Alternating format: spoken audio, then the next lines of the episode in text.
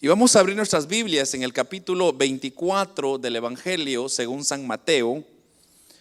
Evangelio según San Mateo, capítulo 24. Dice usted un amén o gloria a Dios cuando lo tiene listo.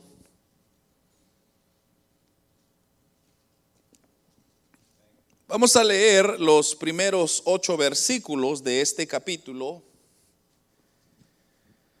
como les hice mención la semana pasada, ya estamos entrando a una serie de estudios que se van a relacionar con concerniente a lo que es conocido como eventos futuros o todo lo que pues viene para esta tierra. Y hoy iniciamos de hecho ese primer estudio. Así que de aquí en adelante solamente se va a poner mejor. Y yo le invito a que no se lo pierda por nada de este mundo. Eh, van a estar muy interesantes, hermano, ya que son temas que Hoy en día pues hay mucha, mucha contradicción y yo espero aclarárselos con la ayuda del Señor. Lo tenemos, ¿verdad, hermanos? Capítulo 24, versículo 1 dice la palabra del Señor, cuando Jesús salió del templo y se iba, se acercaron sus discípulos para mostrarle los edificios del templo. Respondiendo él les dijo, ¿veis todo esto? De cierto os digo que no quedará aquí piedra sobre piedra que no sea derribada. Y estando él sentado en el monte de los olivos, los discípulos se le acercaron aparte diciendo, dinos, ¿cuándo serán estas cosas y qué señal habrá de tu venida y del fin del siglo? Respondiendo Jesús le dijo, mirad que nadie os engañe, porque vendrán muchos en mi nombre diciendo, yo soy el Cristo y a muchos engañarán. Y oiréis de guerras y rumores de guerras. Mirad que no os turbéis, porque es necesario que todo esto acontezca. Pero aún no es el fin, porque se levantará nación contra nación y reino contra reino, y habrá pestes y hambres y terremotos en diferentes lugares. Y todo esto será principio de dolores. Amén. Oramos, Padre que estás en el cielo. Te damos gracias, Señor amado, por tu misericordia, por permitirnos abrir tu palabra, Señor, y poder meditar en ella, sabiendo que a la luz de todo esto, Señor, tú tienes mucho que enseñarnos. Ahora, Señor, nos humillamos ante tu presencia para que tú nos hables, Señor, que seas tú abriéndonos el entendimiento, el corazón, para que esta palabra pueda dar su fruto, Señor, como tal. Yo te pido, Señor, que ayudes a mis hermanos que están enfermos, sánalos, ayúdalos, restauralos, Señor, consuélalos, fortalece al que lo necesita, levanta al caído, Señor, al menesteroso, fortalece. En el nombre de Jesús te pedimos, Señor, que limpies el ambiente, el aire, la cual estamos rodeados, Señor, que sea tu presencia el único elemento que necesitamos en este lugar. A ti, Señor, sea la gloria, la honra y la alabanza en el nombre de Jesús, amén y amén. Pueden hermanos tomar sus asientos. Voy a procurar avanzar, hermanos, ya que, como siempre, nuestro peor enemigo es el tiempo. Pero el tema de esta noche se llama principios de dolores o principio, porque es, es, el principio, ¿verdad? De dolores. es un tema, como dije, que nos da apertura a lo que de hecho, mucha gente le llama como, eh, en el, en el ámbito cristiano, lo conocen como, eh, como eh, perdón, sí, lo, lo, aman como eventos futuros o escatología, era el término que estaba buscando. Mucha gente lo conoce como escatología, que es básicamente el estudio que se dedica a, a estudiar todos los eventos que han de acontecer en el futuro. Pero creo que el término más correcto o adecuado para usar es eventos futuros. Y estos eventos, hermanos, son los que se han de desatar sobre esta tierra. Y de igual manera el estudio sobre la posición de la iglesia, el arrebatamiento de la iglesia, la tribulación, la gran tribulación, el gran juicio trono blanco, la guerra del Armagedón, todos esos temas vamos a ir estudiando con la ayuda del Señor eh, ir descubriendo, hermanos, ciertos elementos sobre cuál es la posición que la iglesia se encuentra. Y vamos a iniciar, como dije, con esto de principio de dolores. Y vamos a definir esto como principio de dolores es el periodo que antecede al arrebatamiento de la iglesia. Amén. Es el periodo que viene antes del arrebatamiento de la iglesia. Este tema, hermanos, viene a ser como el tema, digamos, introductorio a los eventos que van a desarrollarse de aquí en adelante. Entonces, recuérdese usted que ahorita eh, estamos, de hecho, en este, en este tiempo, en esta época, estamos localizados en el principio de dolores. Y eh, solamente estamos esperando el arrebatamiento de la iglesia para que entonces comience a desatarse todos los eventos que, que siguen después de ahí. Ahora Jesús dio una serie de avisos a través de la situación que se presentaría en este mundo. Y justamente es lo que hemos leído en este capítulo 24, donde hemos notado cinco elementos que nuestro Señor Jesucristo nos deja bien en claro. Y nosotros vemos, o, estas cinco señales que dijo Cristo que iban a suceder, primeramente vemos ahí en, en el versículo 5, nosotros vemos que Cristo hace mención de falsos cristos, o sea que van a aparecer falsos cristos. Luego también menciona de guerras, ahí está en el versículo 6, y señales de guerras. Luego está las señales de pestes, que está también en el versículo 7, hambres y terremotos. Esos son los cinco señales que, que Cristo nos ilustró para saber que nosotros estamos en este periodo de principios de dolores. Antes de la segunda venida de Cristo, hermanos, eh, en la historia de la vida humana, habrá un periodo que se caracterizará por estas señales que Jesús ya mencionó.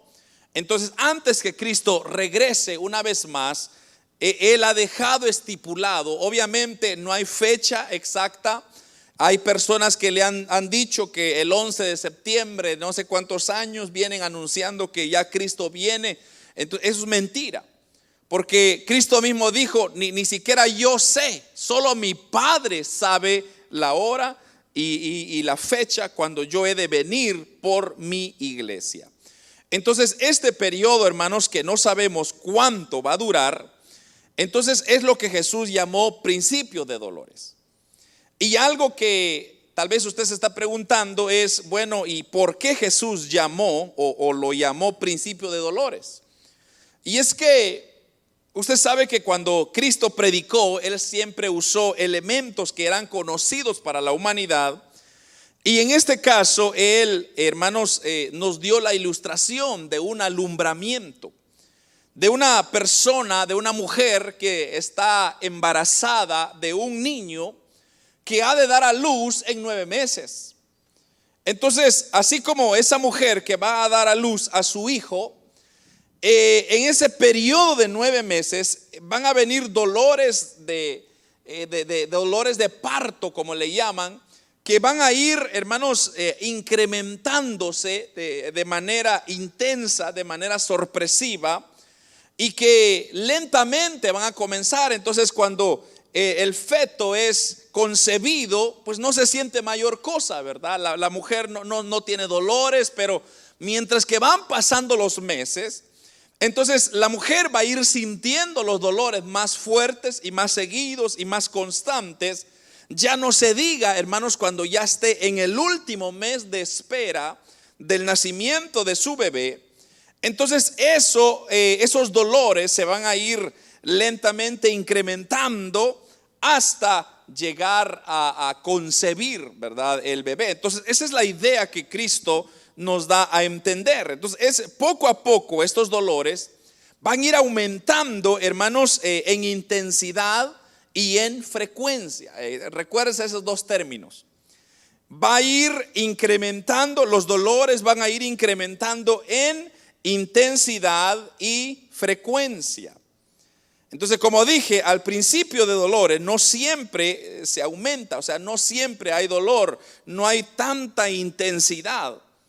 Pero mientras que va llegando el tiempo del alumbramiento, entonces ahí va a ir incrementando la intensidad y la frecuencia. Entonces, pregunta, ¿por qué decimos que la iglesia, hermanos, eh, bueno, no va a pasar? Yo ya lo acabo de mencionar. ¿Por qué es que la iglesia no va a pasar la gran tribulación? Porque como ya le dije, ahorita es principio de dolores y luego viene el arrebatamiento de la iglesia. Entonces cuando la iglesia es arrebatada, como ya lo mencioné, van a, desatarse. Entonces, hermanos, todos los eventos que han de venir y que vamos a ir estudiando más adelante. Pero la respuesta a esta pregunta, el por qué la iglesia no va a pasar la gran tribulación, yo se lo voy a explicar en otros temas que vienen más adelante y que van a estar más concretos. Pero por ahora debo de decirles que la iglesia no pasará la gran tribulación. No sé cuántos pueden decir gracias Cristo. Porque hermanos, nosotros créeme que nadie quiere estar para esos siete años de sufrimiento y, y tanto más que vienen para esta tierra. Entonces, nosotros ahora, en la actualidad, en estos tiempos, en estos días, estamos viviendo ese momento de principio de dolores. Y esto es una firme convicción que lo creemos, que lo, sentimos y lo vemos, hermanos, que ahorita, ahorita, ahorita, ahorita, estamos viendo la fotografía perfecta de que Cristo ya viene por su iglesia. O sea que ahorita, en otras palabras, lo que quiero decirles es que estamos viendo todo lo que está aconteciendo. Es una fotografía exacta de que ya estamos en el noveno mes para el alumbramiento. O sea, ¿por qué digo esto? Porque todo lo que está aconteciendo, hermanos, se ha intensificado y está ocurriendo con más frecuencia. Entonces pasemos entonces eh, al estudio de cada uno de estos, de estos, eh, de estos consejos que Cristo nos dio. Como le dije, en el versículo 6 es donde el Señor comienza a ilustrar que, o perdón, 5, donde Él comienza a decir, yo soy, muchos vendrán en mi nombre diciendo, yo soy el Cristo, pero mire esto, y a muchos dice que engañarán. Entonces, el primer elemento que vamos a ver es la aparición de falsos cristos. Ahora, esto es algo, hermanos, que en todas las épocas ha sucedido y en muchos lugares del mundo mucha gente ha dicho, personajes que se han levantado y han dicho, yo soy el Cristo. Y han tenido personas que les han seguido y, hermanos, solo por hecho que quizá ellos han engañado, han inventado, y la gente lo sigue. Entonces, pero Cristo está diciendo, muchos van a venir en mi nombre diciendo que yo soy el Cristo. Dice, muchos van a ser engañados. Pero no lo sigan ustedes, dice ahí. No le hagan caso. Porque eh, si usted lee en el versículo 24 o 23 y 24 de este mismo capítulo, mire lo que dice Cristo. Entonces, si alguno os dijere, mirad, aquí está el Cristo, o mirad, allí está, no lo creáis. Porque se levantarán falsos cristos y falsos profetas y harán grandes señales y prodigios. De tal manera que engañarán, si fuere posible, aún hasta los escogidos. Entonces, note usted que lo que el Señor está diciendo acá es que la existencia de esto o la aparición de estos falsos cristos ha de ocurrir. Pero hoy en día, hermanos, hay muchas personas que aún se creen que son el Cristo. Hace unos años atrás, un fulano que se me olvida su nombre, estaba, creo que está viviendo ahí en la Florida, él dijo que era el Cristo. Y tiene sus templos y sus iglesias llenas y la gente siguiéndolo porque él dice que él es el Cristo. Y pudiésemos ir alrededor del mundo y decir, muchas personas creen que ellos son el Cristo. Entonces, pero el consejo está, es que no le hagáis caso. Es lo que está diciendo el Señor. Porque si no, aún nosotros mismos vamos a ser engañados. Entonces tengamos cuidado cuando alguien diga yo soy el Cristo. Momento, diga usted, Cristo ya vino, ya murió y ahora está sentado en su trono de gloria. Y va a venir por mí, pero Él no se va a autodeclarar, ¿verdad? Eh, Cristo no va a decir, miren, aquí estoy, yo soy el Cristo. No, dice que Cristo viene en las nubes con sus ángeles y en un abrir y cerrar de ojos la iglesia se pasará de la tierra al cielo. Entonces no hay tiempo para perder. Por eso, amado hermano, hermana, tenga cuidado cuando usted escuche personajes que digan, yo soy el Cristo, es una mentira. La segunda señal es las guerras, la señal de las guerras. Esto, hermano, podría juzgarse, no cierto, porque guerras siempre han habido en la historia. Entonces usted podría decir, hermano, pero es que toda la vida ha habido guerra. Y eso es cierto. Mas, sin embargo, hermanos, muchas de ellas no se han hecho tan frecuente como las de hoy en día. Mire, le voy a dar unas cuantas estadísticas. En el siglo XV solamente se dio una guerra. En el siglo XIV, eh, perdón, el siglo hubieron dos guerras. En el siglo XVI, seis guerras. En el siglo XVII el número bajó a dos guerras. En el siglo XVIII se aumentaron a cuatro guerras. En el siglo XIX ahora salta a 14 guerras. En el siglo XX, que fue el siglo que acaba de terminar, se dice que no hubo un solo día sin que hubiera un conflicto. Pero en este siglo, hermanos, se dieron dos guerras mundiales, la cual usted se recuerda, la primera guerra, la segunda guerra mundial, donde, hermanos, la primera guerra murieron 23 millones de personas. En la segunda guerra murieron 50 millones de personas. Pero eso no es todo. En el siglo XXI, en este que nosotros estamos ahora, han habido, hermanos, por lo menos dos guerras bien importantes que, que han ocurrido, que usted se recuerda, la guerra de Afganistán, la guerra de Irak, si usted se recuerda, y sin mencionar, hermanos, tantos conflictos innumerables civiles en, en África, en Latinoamérica, en muchos lugares del globo terráqueo, vemos entonces que esta señal, hermanos, ha tenido un fiel cumplimiento. Ahora, recuérdense las dos palabras que yo le dije que es intensidad y frecuencia. Entonces, ¿qué ha pasado, hermanos? Las otras guerras, entonces, ¿dónde están? Si usted no sabía, eh, ahí ocurrió también en este mismo, en este mismo siglo, siglo XXI en que estamos, la guerra civil en Siria, que creo que aún todavía sigue, lleva nueve años y más de 400 mil personas han muerto.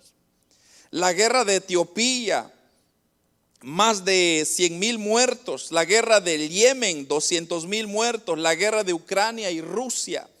Eh, no se tiene, aproximadamente dice que hay como, ha, muerto como 10 mil, pero eso es, hermanos, una guerra que ha venido constante. Entonces, ¿qué está sucediendo? Lo que está sucediendo es que la intensidad se está incrementando. Entonces, imagínense usted, en el siglo XIV había una guerra y hoy todos los días hay guerra. Entonces, las naciones están peleando por, muchas situaciones. Pero ¿qué nos está diciendo eso? Nos está pintando el cuadro de que ya el alumbramiento que es la venida de Cristo o el rapto de la iglesia está por suceder. Entonces, por eso, hermanos, es que nosotros andamos diciendo y predicando el Evangelio, diciéndole a las personas que se preparen, porque estos días serán difíciles. Pero continuemos, hermanos. Luego viene la señal de las pestes. Las pestes, hermanos, son enfermedades que han sido constantes en los últimos tiempos, ya que a pesar de que muchas de estas han sido erradicadas por la medicina, otras han surgido sin una cura, una cura perdón, inmediata, como el SIDA. Por ejemplo, el SIDA, hermanos, en el siglo pasado fue una plaga que fue denominada la plaga del siglo, porque no tiene cura hasta la fecha. Entonces muchos dicen, es que la cura ahí está, no la quieren soltar. Puede ser, pero hasta ahorita no hay cura. La persona que se contagie del SIDA está destinado a morirse con ella porque no hay cura hasta la actualidad. En el 2009, o otra plaga que se cierne, eh, sí, otra plaga que se habla muy, muy frecuente, que inició en el año 2009, es la del fatal virus de la influenza. ¿No ustedes se recuerdan de ese, conocido como la H1N1? Hermanos, ¿Cuándo se había escuchado de este tipo de plaga? Casi no, pero no ir tan lejos. ¿Cuál es la plaga que estamos viviendo ahora en día? El COVID-19, que ha dejado más de 4.6 millones de muertos en todo el mundo y se sigue llevando personas de día en día. Entonces, aquí hay otro motivo, hermanos, del surgimiento de las enfermedades, son el producto de la señal de, las guerras, de, de todo ese armamento químico, bacteriológico que está ocurriendo. Pero la realidad de las cosas es que todos estos elementos están sucediendo porque, como le digo, ya estamos ya en principio de dolores. O sea, nosotros ya estamos ya listos casi para partir de esta tierra. Entonces, la intensidad se ha venido incrementando, ¿verdad? Han habido más y por eso yo les he dicho siempre, este virus lamentablemente vino para quedarse. Usted se ha dado cuenta que la gente no quiere hacer caso, la gente no se quiere vacunar, la gente piensa que este es un, eh, esto es algo que el gobierno trae en contra de la humanidad. No, esta es una realidad que nos está comprobando Dios, nos está recordando el Señor que esto es, eh, estos hermanos, estamos a un salto de su venida. Entonces, ¿qué tenemos que hacer? Pues continuar enfrentándolas y, este se va a venir y va, y va, a venir otro, peor todavía. Imagínense, hermanos, eh, estaba pensando en esto del... dicen que este virus nació en un laboratorio allá en China, pero fíjense que China ya la recuperó. China ya está a salvo de todo este virus. El problema que yo veo quizá no es tanto dónde nació cómo surgió, sino más bien qué se hizo para evitarlo. Y eso es lo que está pasando. Ahorita Norteamérica, bueno, América, toda América Latina y todo Norteamérica, el continente americano, es el que más muertes está causando, es el que más infectados está, porque no quieren obedecer. O sea, hay mucha desobediencia. Y eso es algo que los países asiáticos tienen, es que son obedientes. Entonces las autoridades le dijeron, pónganse mascarilla, distanciamiento y vacúnense y ahí se van a quedar. Y así lo fue y ellos ya están fuera. Entonces, ¿qué ha pasado con América Latina? La desobediencia. Miren nuestros países, está como está por desobediencia. Pero tal vez eso no es el punto. El punto es que estamos en principio de dolores y van a venir más y más y más y más. ¿Por qué? Porque los dolores se van haciendo más fuertes. Amén. Hablemos un poquito sobre la señal del hambre. Esta señal, al igual que las pestes, ha sido una muestra de faeciente de este periodo del principio de dolores, ya que la mala distribución de alimentos causada por la injusticia social, note eso, de los pueblos, ha hecho que el Fondo Mundial para la Alimentación proclame tiempo de crisis. Así que hoy en día estamos en crisis, hermanos, de hambre. ¿Por qué?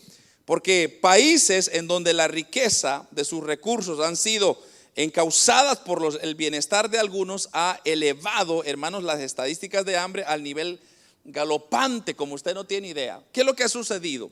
que el rico se está aprovechando más del pobre y el pobre se está haciendo más pobre. Entonces, eh, en las noticias últimamente dijeron que ahora todo ha subido, el gas, la gasolina ha subido, la comida ha subido, la vivienda ha subido, todo está subiendo. ¿Por qué? Porque, hermanos, lo que está sucediendo es que hay un desbalance de, de injusticia de, donde las personas que tienen sus méritos se aprovechan más. Entonces, imagínense hoy comprar un carro, hermanos, está carísimo por las nubes, por un pequeño microchip que la China ya no los ha producido porque esta cuestión del virus. Pero por ese microchip, entonces ya se retrasó eh, toda la producción, entonces ahora la gente dice, yo tengo un carro, pero te lo vendo a este precio. Pero si usted solo basta leer un poquito más Apocalipsis, se va a dar cuenta de que eso está profetizado que va a suceder. Entonces, por ejemplo, hermanos, estas personas de, bueno, yo escuché de, de, Walmart, por ejemplo, Walmart en pandemia estuvo haciendo un o dos millones de dólares cada minuto que pasaba. Creo que aún hasta ahorita lo sigue haciendo. O sea que cada minuto se está bolseando 2 millones de dólares. Mientras que en otros lugares están sufriendo de hambre. ¿Usted no nota una injusticia ahí, hermano? ¿Qué está haciendo Walmart con tanto dinero? Pues invirtiendo para apoderarse de más cosas. Y así entonces tomar un control, monopolio sobre todas las cosas. Y, pues para ir a comer o buscar comida hay que ir a Walmart, no hay otro lugar. Y así se están ganando. Entonces, en vez de, de, del hombre decir, mira, aquí están unos cuantos millones para los estados, ¿qué es lo que hace la gente? La gente le echa la culpa a Dios. La gente lo que dice es, es que ¿dónde está Dios si es un Dios de amor? ¿Por qué la gente se está muriendo en el África? Eso no es un argumento válido, porque para empezar, esas personas están así no porque Dios sea malo o sea injusto, sino porque el hombre mismo es pecador y el hombre en vez de buscar a Dios ha buscado a otros dioses y esa misma esa mismo, ese mismo maldición se lo ha echado a su familia por generación en generación. Esa es la respuesta. Entonces, cuando usted le dicen, mire que Dios es malo, ¿cómo, creen ustedes adorar a un Dios que, que es eh, bien malo, no atiende a la pobreza? Pero entonces dígale usted, ¿y usted qué ha hecho? Hermano, esa gente que habla así son la gente más mezquinas que existen en la humanidad. Porque antes de hablar de Dios, entonces por lo menos defiende su pellejo, ¿verdad? ¿Cuántas personas le ha dado usted de comer en su país? Solo en su país hay gente muriéndose para no ir al África. ¿Qué ha hecho usted por ayudar? Nada. Vaya, entonces así está todo mundo. Pero no podemos usar eso para decir es que Dios es el culpable. No, el culpable es el hombre. Todo el tiempo el culpable es el hombre. Según las estadísticas del 2012 al 2014, hay un aproximado de 795.5 eh, millones de desnutrición y hambre en el mundo.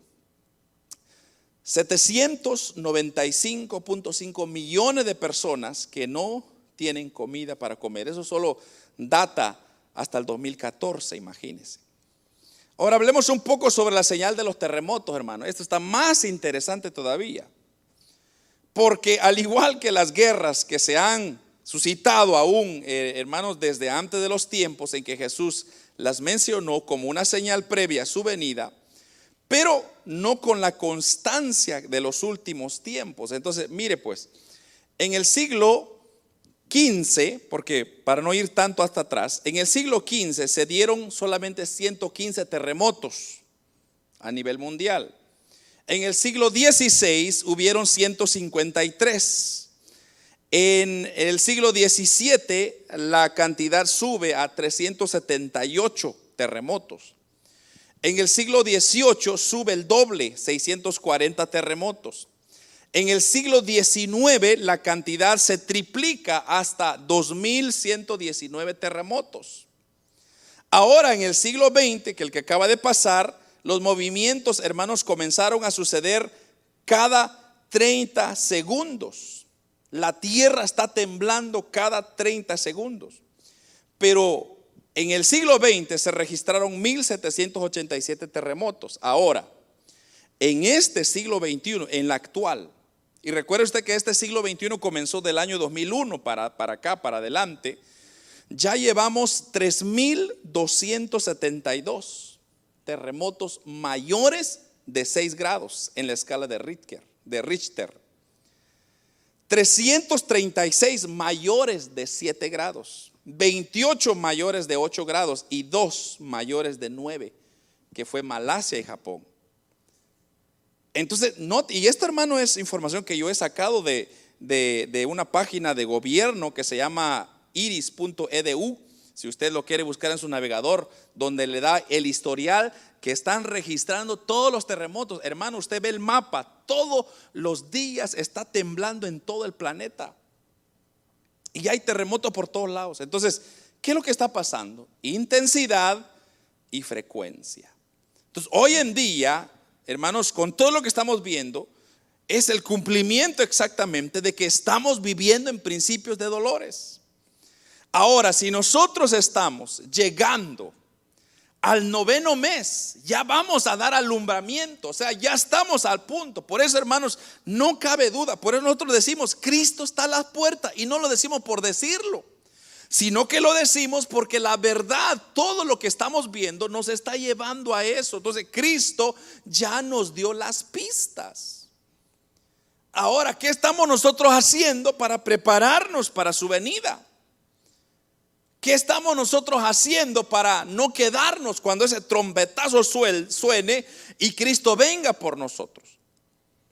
Entonces, hermanos, aunque no sabemos cuánto va a durar este tiempo de dolores, puede ser que muramos nosotros y nuestros hijos todavía crean o existan. Puede ser que los hijos de nuestros hijos todavía.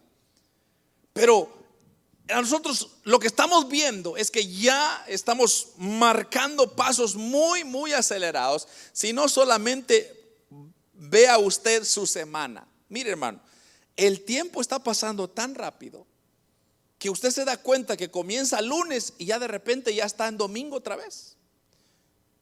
Y usted dice, Dios mío, pero ¿qué hice? No hice nada. Yo, fui a trabajar y luego hice mis cosas y ya, ya estamos otra vez el domingo. A mí me pasa, le digo.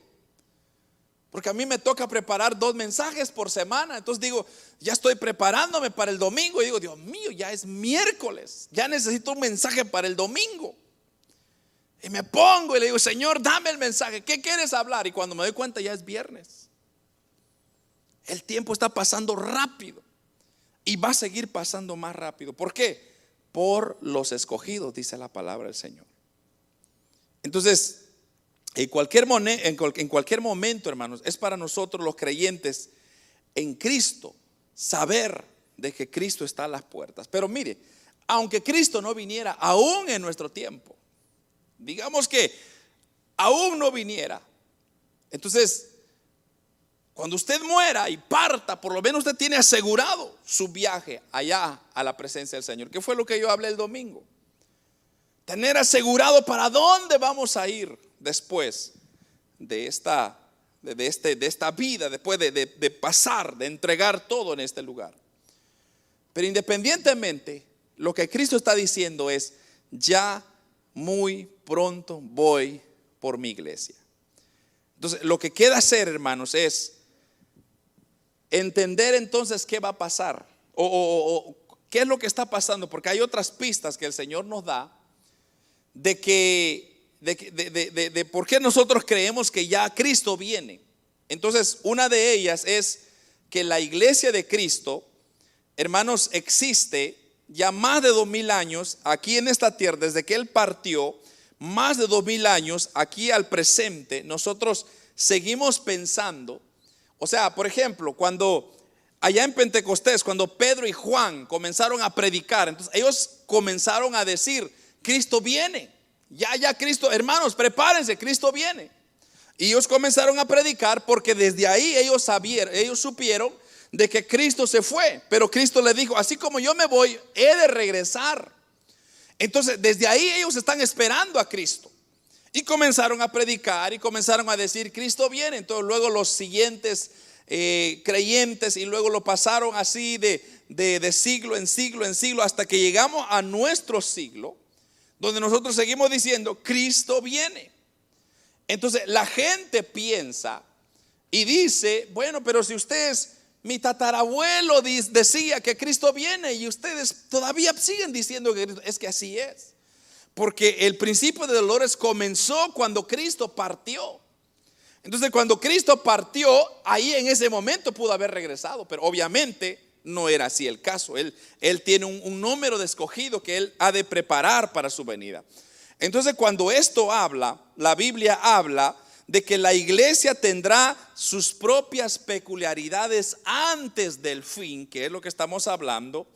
Y es que me encanta, mire, lo voy a llevar a Timoteo, primera carta de Timoteo, vamos a leer esta cita todos, en el capítulo 4, versículo 1, primera de Timoteo 4.1. Mire lo que dice ahí. Este es un consejo que le da el apóstol Pablo a Timoteo. Segunda, eh, primera Timoteo, perdón, no es segunda. Primera Timoteo 4.1. Mire lo que dice.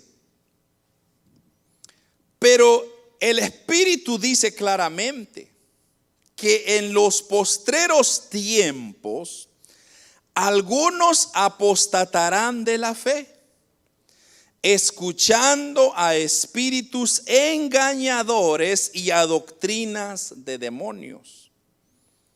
Entonces, vemos nosotros ahí que el apóstol Pablo está diciendo que el Espíritu dice claramente que en los postreros tiempos, ¿cuáles postreros tiempos? Estos tiempos que estamos viviendo ahora, porque somos los postreros tiempos. Entonces, pero la clave no es tanto eso, sino que dice, muchos o algunos apostatarán de la fe. Y el apostatar de la fe es negar a Cristo. Y eso es muy frecuente hoy en día que mucha gente ya no quiere creer en Cristo por sus diferentes circunstancias, muchos porque han tenido una mala experiencia en alguna iglesia, otros porque han sido heridos, otros porque han sido lastimados, pero muchos ya no quieren saber de iglesia. Y, he hablado con personas que dicen, no, yo no quiero, no, no estoy interesado porque las iglesias solamente le llegan a robar a uno el dinero, otros solo llegan a abusarlo a uno y, y la gente comía y tiene su razón. Pero ¿qué está pasando entonces? Lo que está diciendo el apóstol Pablo, que muchos van a negar su fe en estos últimos. Y eso está pan caliente hoy en día. Apocalipsis 3, de igual manera, nos habla de la iglesia tibia. Por ejemplo, cuando él habla a Loadicencia, la iglesia de Loadicea, le dice, por cuanto no eres frío ni caliente.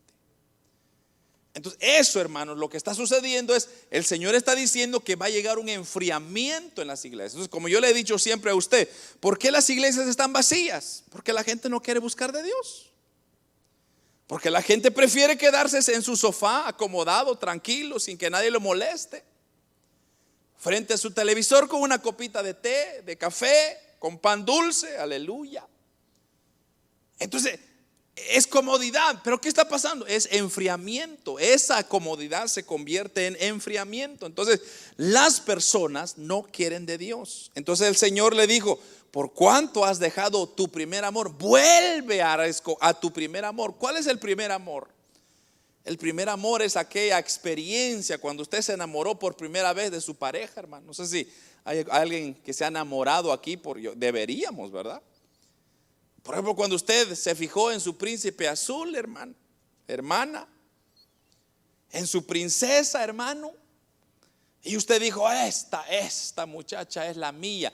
Y usted hacía cualquier cosa por ella. Ella le decía, mira, tengo ganas de un café. Ahorita voy por un café. Y usted no pensaba dos veces cuánto le iba a costar, cuánto gas iba a gastar. Usted no gastaba en nada de eso. Usted salía corriendo. O él le decía a usted, ¿verdad? En aquellos, aquellos tiempos, porque hoy en día está dura la cosa. Usted decía, tengo un antojo de esto. Ahorita le hago las pupusas, mi amor. Aleluya. Eso ya quedó. Hoy en día le dicen, ve, hazte uno tú y me haces uno a mí. Aleluya. Todo revesado. Pero cuando usted está en, ese primer amor, usted hace cualquier cosa. Usted, usted la, esposa dice, ay, tengo ganas de ir a las montañas. Mi amor, agarra maletas que te voy a ir a las montañas. Usted no piensa.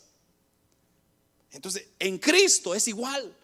Cuando usted está enamorado de Cristo, hermano, usted no mira la hora, el tiempo, no mira el gas, no mira la distancia. Hay personas que ponen miedo o ponen excusa para todo. Dicen, es que la iglesia está lejos, es que la iglesia está chiquita, es que los hermanos no llegan, es que el pastor medio gritón que es y panzón también. Y comienzan a hacer tantas excusas, pero ese es enfriamiento. Y, y solo está a un paso de negar su fe. Entonces todos esos elementos, hermanos, tienen que suceder para la venida de Cristo. Y hoy en día eso está muy, muy de moda. Entonces, por eso le digo que estamos terminando este periodo muy pronto. No le estoy dando fechas, pero sí le estoy diciendo que pronto se acabará este principio de dolores. Eh, otra cosa que eh, debíamos de ver es que una Europa tiene que ser unida para que todo esto va aconteciendo. Entonces, ahora le voy a aclarar que esto que le voy a decir ahora, estos tres puntos que le voy a decir rapidito, son necesarios, son elementales para la plataforma del anticristo, ¿verdad? Y ya le dije, la iglesia no va a estar acá para eso, pero tiene que haber una unidad en, los, eh, en la Confederación de Naciones de en Europa para poder el anticristo establecerse como Dios. Entonces, tiene que haber una unificación entre ellos. Los europeos, eh, hace unos años atrás, ellos querían destruirse, acabarse, hermanos, por ejemplo, en el, eh, eh, uno, de los, uno de los siglos, no sé qué siglo fue, pero hubo una guerra entre Francia e Inglaterra por 109 años. una guerra por, por poder.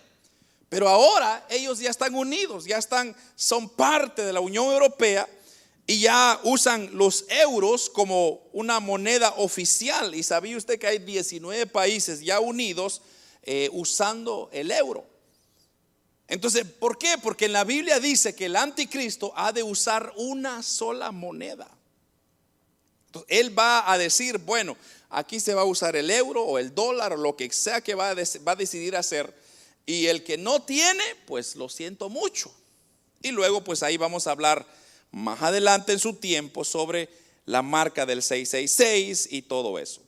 Entonces, pero también tiene que haber una unificación eh, unida de Europa. Lo otro es que el pueblo de Israel también tiene que estar listo como nación para recibir al anticristo. Y usted recuérdese que en 1948 Israel llegó a establecerse como el Estado de Israel y ahí es entonces, desde ese tiempo, comienza a tener Israel una influencia mundial política. ¿Y por qué esto es importante? Porque recordemos, hermanos, que todos los acontecimientos de la gran tribulación van alrededor de Israel.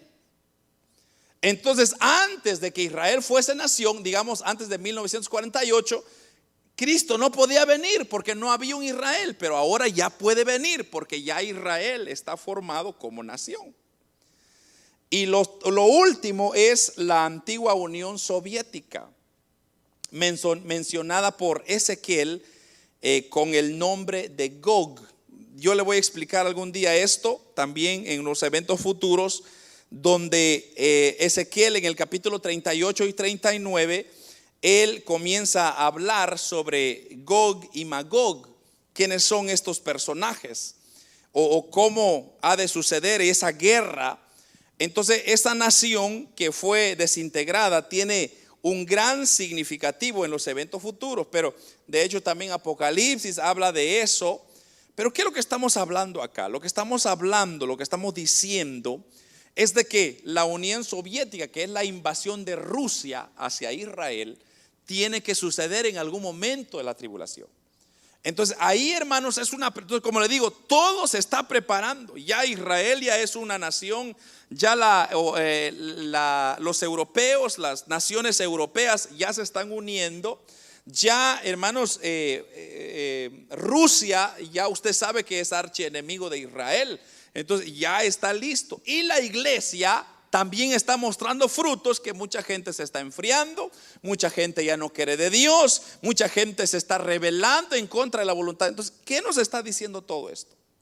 Lo que yo le acabo de decir, que ya la intensidad ha llegado, hermano. Entonces, por eso es que nosotros no tenemos duda alguna de lo que el Señor dijo aquí. Y es que esto es muy maravilloso. Hace unos días, eh, Hace unos días yo estuve acá en la oficina, pero luego fui a almorzar y cuando fui a almorzar me, estacioné enfrente de un árbol. Y cuando yo vi ese árbol, ese árbol tenía hojas amarillas. Entonces inmediatamente mi mente me dijo, ya entramos en otoño. Porque ya el, el árbol cambió de color. Entonces, así es exactamente esto de de principio de dolores. O sea, nosotros sabemos que el árbol ya está cambiando de color. Es más, ya cambió de color. Solo es cuestión de, de que el Señor salve a los que va a salvar y entonces ese número escogido que Él ha hecho, Él viene. Y cuando Él viene y la iglesia se va, hermanos, entonces ahí entramos a lo que Daniel le llamó el cumplimiento de las 70 semanas. O sea, en otras palabras, nosotros estamos ahorita viviendo la semana número 69. La semana número 69, pero ya como para, para entrar, ya para cliquear en el 70. Cuando la semana 70 se cumpla, entonces ahí entramos a lo que sería la tribulación, tres años y medio, y luego la gran tribulación, otros tres años y medio. Y ahí se va a desatar, hermanos, una de cosas que solo basta ver Apocalipsis, como le dije, capítulo 6, 8 en adelante, donde se va a desatar todo. Y ahí ya no habrá oportunidad para decir, hoy, ahora sí, señora, hoy sí creo. Hoy es el día de definir para dónde es nuestro destino final. Entonces, ¿qué nos está diciendo todo esto? Bien fácil, que ya estamos entrando a la finalización de este periodo que se llama principio de dolores. Y ya cuando culminemos ese principio de dolores, entonces comenzamos otro periodo, pero ya no será para nosotros, o solo será para aquellos que se queden. Pero por lo menos yo digo nosotros, porque yo no me quiero quedar, no sé cuántos se quieren quedar aquí, hermano. Yo no me quiero quedar. Yo voy a estar con mi Señor allá, esperando su venida estoy. Y le digo, y si usted se quiere quedar, pues ahí me cuenta después, pero es más, ni, ni chance va a tener de decirme. Porque yo, dice, dice Cristo que, o el estudio de la semana pasada se recuerda, hay una gran cima. Y hoy en día ya no se diga, ya hermanos, el Hades se agrandó y todos están cayendo ahí esperando ser juzgados para una condenación. Bueno, ya son condenados, pero van a ser condenados al grado de su pecado. Y olvídese, hermano, ahí sí que Dios de justicia, o sea, porque Dios es aquí en este mundo, hermanos, la mayoría de jueces se venden al mejor postor, pero Cristo no se va a vender con nadie. Entonces Cristo va a decir, tú hiciste tal cosa, tal cosa, tal cosa, en tal día, en tal minuto, en tal segundo, en tal lugar. ¿Tienes alguna pregunta? No, Señor, ok. Entonces aquí está tu condenación. Como dije, ya, ya no tienen a Cristo, ya están condenados, pero el grado de castigo, eso hermano, eso es terrible. Entonces todas esas personas que han hecho mal, mal, mal, mal, mal, mal, uh, les va a ir mal, re mal les va a ir. Pero usted y yo que somos ovejas de Cristo, obedezcamos la voz de Dios, hermanos. Obedezcamos al mandato de Dios, esforcémonos, amados hermanos. No tiremos la toalla, como dicen, sino más bien hoy más que nunca, párese firme como soldado de Jesucristo, póngase la armadura y camine hasta el frente. No se desmaye, no eche culpa a nadie, no diga, yo soy el culpable, yo soy el frío. No eche usted excusa, mire lo que me hicieron allá, me hicieron acá. No, hermano, mire, agárrese de Cristo. Cristo no le ha hecho nada. Es más, Él lo único que ha hecho es amarlo, cuidarlo, protegerlo, bendecirlo. Pero ¿por qué le pagamos mal a Dios? ¿Por qué seguimos ofendiendo a un Dios que es tan bueno? Entonces, ¿qué no queda más decir? que en este tiempo en que estamos, hermanos, enamorémonos más del Señor. Acerquémonos más a Él. Digamos, Señor, aquí estoy, ¿qué puedo hacer? Señor, usa mi vida, aquí estoy. Porque, hermanos, ya, ya como le digo, ahorita Israel está preocupado porque, según dicen, o sea, según los estudios bíblicos, desde que Israel se hizo nación en 1948, se dice que bueno, Cristo mismo dijo, o Dios mismo dijo en su palabra, que esta generación no pasará más de 70 años, a lo máximo 80 años. Entonces, en el 2030 estaríamos llegando a los 70 años por ahí. Entonces, muchos teólogos creen que en el 2030 ya vamos a ir viendo ya la partida de Cristo, pero obviamente es una, están asumiendo, nadie sabe. Pero puede ser que sea antes, hermano. Entonces, si no llegamos al 2030, Que ya nos quedan, ¿qué? Nueve años. Pero hermano, ¿para qué esperar nueve años? ¿Qué tal si Cristo viene mañana? Hoy mismo. Entonces, ¿sabe qué? Mejor pongámonos a cuentas con Dios. Pongámonos firmes con Dios y digamos, Señor, perdóname, ayúdame. Yo quiero aprovechar mis días. Yo quiero que estos días puedas tú usarme para tu gloria. Y hermano, Dios, quien es grande en misericordia, siempre, siempre nos respaldará, siempre nos perdonará y nos seguirá amando. Amén, hermanos. Así culminamos entonces este estudio que se llama el principio de dolores. ¿Y cuáles son las dos palabras que le dije? Intensidad y frecuencia. Fíjese en eso. Prenda las noticias y vea todo lo que está pasando. Cada día que va a ir pasando van a haber más maldades, más, más terremotos. Eh, mire hermano, cuánto, cuánta destrucción está pasando en Estados Unidos. Eso no se miraba antes. Los, eh, estos tsunamis que están pasando, estos, eh, eh, ¿cómo, se llaman esos que?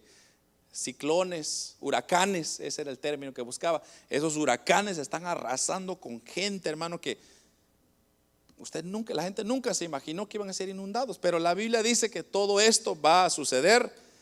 La cuestión es cuándo. Pero por lo menos yo quiero encontrarme listo cuando eso suceda. Amén, hermanos. Amén. Oramos entonces, Padre que estás en el cielo.